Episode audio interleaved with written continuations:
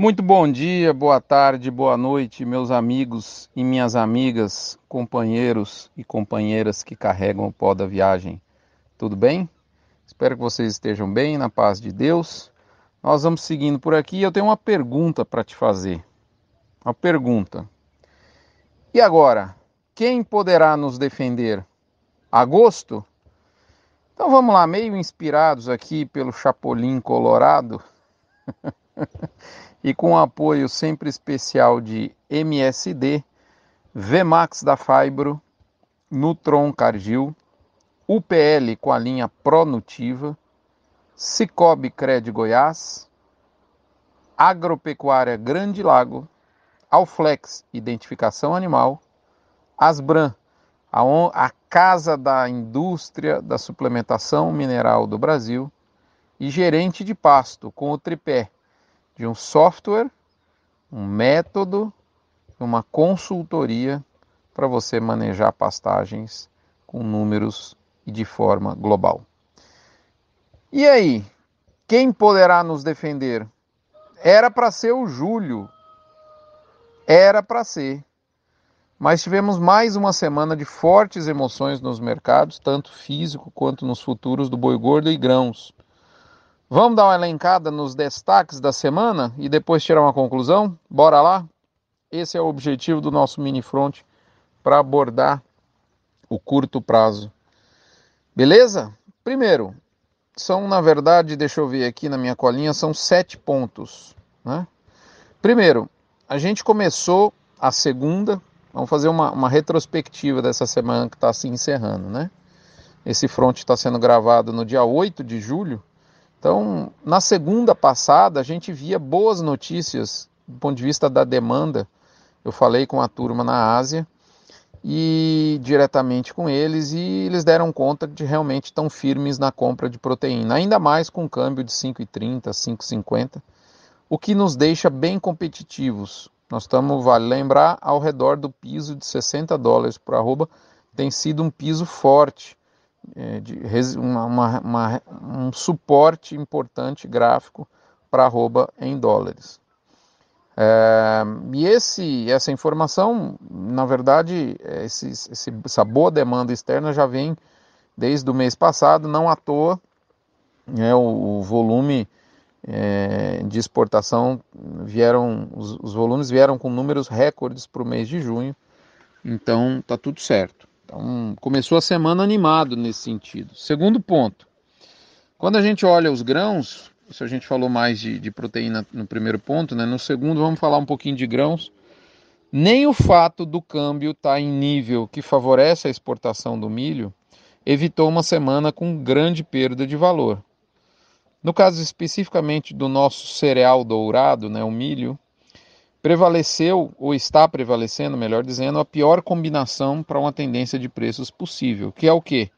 Uma oferta em alta, o milho safrinha aí no modo on, concomitante com uma demanda sob ressalvas.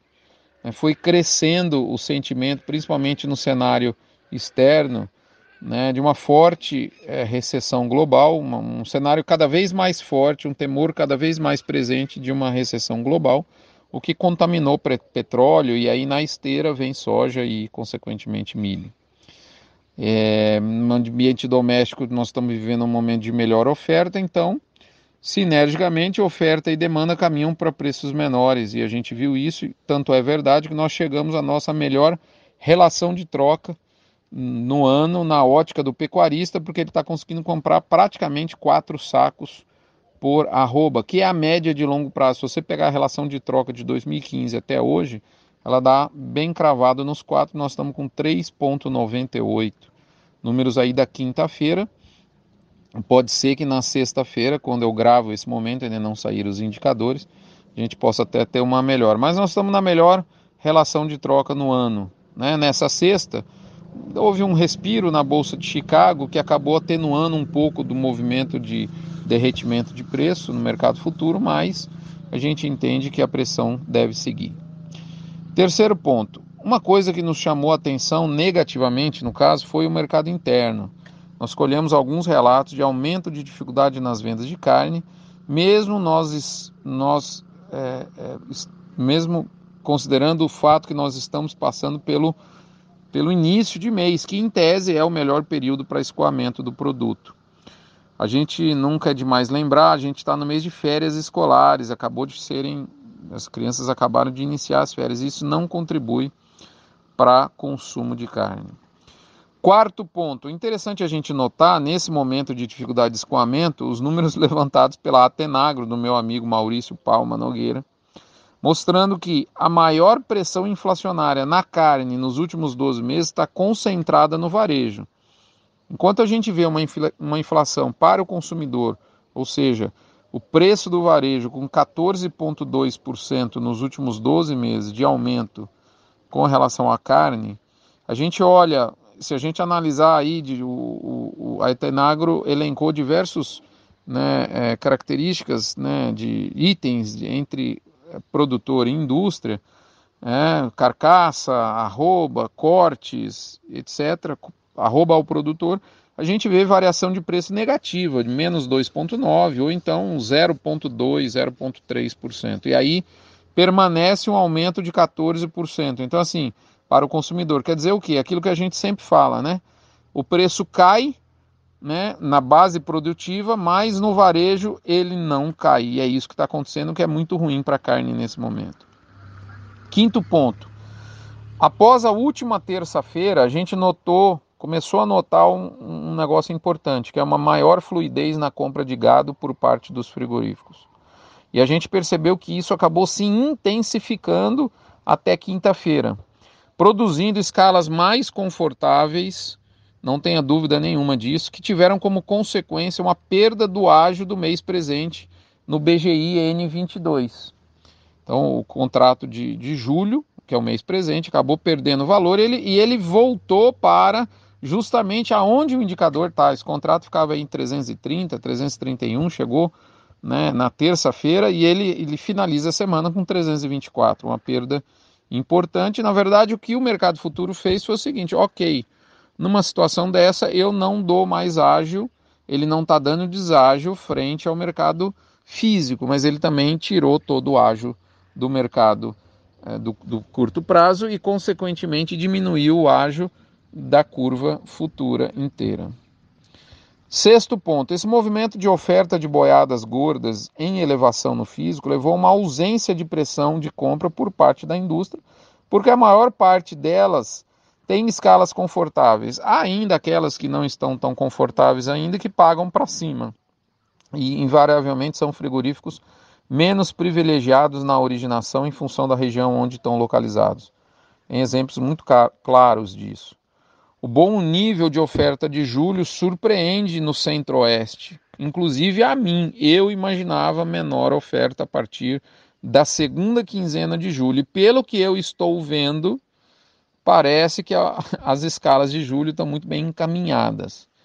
É aquela história, moçada. Inclusive, eu fiz até uma pesquisa, votei com a maioria dizendo que seria uma menor oferta para julho. A minoria voltou, votou, melhor dizendo, em, uma, em um aumento de oferta e parece que a coisa está surpreendendo. Né? O mercado é muito dinâmico, a gente está sempre aprendendo, é por isso que eu falo: a melhor coisa é se manter humilde frente ao mercado. Sétimo e último ponto para a gente concluir aqui. Por fim, né? Ao menos até agora, e ainda bem, os frigoríficos estão preferindo alternar momentos fora das compras, com momentos na compra, do que exercer uma pressão negativa mais contundente em preços da arroba. Em, algum, em alguns casos, até há relatos de redução por exemplo, o sujeito estava pagando 310, 308, hoje está pagando 303, 305, mais ou menos aí 5 reais por arroba, ou seja, uma redução na banda superior dos negócios, mas não tem uma pressão, um viés baixista. Né? Isso com relação, quando eu falo diminuir 5 reais, na máxima dos negócios que a gente via na semana passada. Moçada, depois desses sete pontos, qual é a conclusão? Eu, eu, eu penso isso. O fato de ter escala mais alongada, que é a realidade hoje, é importante para a determinação das ofertas de balcão, sim. Mas a perspectiva de oferta adiante, que inclusive segue desidratada para agosto, é fundamental para endossar um viés baixista. Então a gente ainda não tem aquela história ator com escala longa e a, e a perspectiva de que continue a vir oferta muito grande. Não é essa a perspectiva no momento. Então, não dá para endossar um viés baixista. Quem sabe o que nós procurávamos em julho, que é um suporte para arroba maior a partir da segunda quinzena, quem sabe nós não encontramos em agosto. A ver. Mercado é isso, a gente sempre tem que fazer uma estratégia, aprender com ela, né, com o mercado, mas às vezes ele nos prega surpresas. Para finalizar, eu lembro que tudo isso que eu estou falando tem um punhado de si e um, um caminhão de quase. E quando você junta um punhado de si e um caminhão de quase, né, isso acaba virando praticamente nada, né? e que tudo isso, que é praticamente nada, são conjecturas, são possibilidades que a gente está compartilhando aqui, são meros detalhes para quem já executou a sua estratégia de gestão de risco de preço. Se é o seu caso, parabéns. Se não, aprenda. A gente comentou sobre isso semana passada. Nós estávamos receosos com uma possível surpresa do mercado. De fato, infelizmente, ela veio. Não ainda desmoronando preços, eu acredito que isso não vai acontecer, nós não temos isso, né? nenhuma viés baixista muito forte, mas o cenário deu uma piorada. Desmelhorou, como disse um amigo meu. Um abraço, fiquem com Deus, até a próxima semana. Não se esqueçam da campanha do agro contra o câncer. Doando um real por cabeça batida, você não esvazia seu bolso e, ao mesmo tempo, enche de fé, chance de cura e esperança o coração de alguém que precisa muito e que está num leito de hospital numa hora dessa. Um abraço, fique com Deus, até a próxima semana, moçada. Até lá!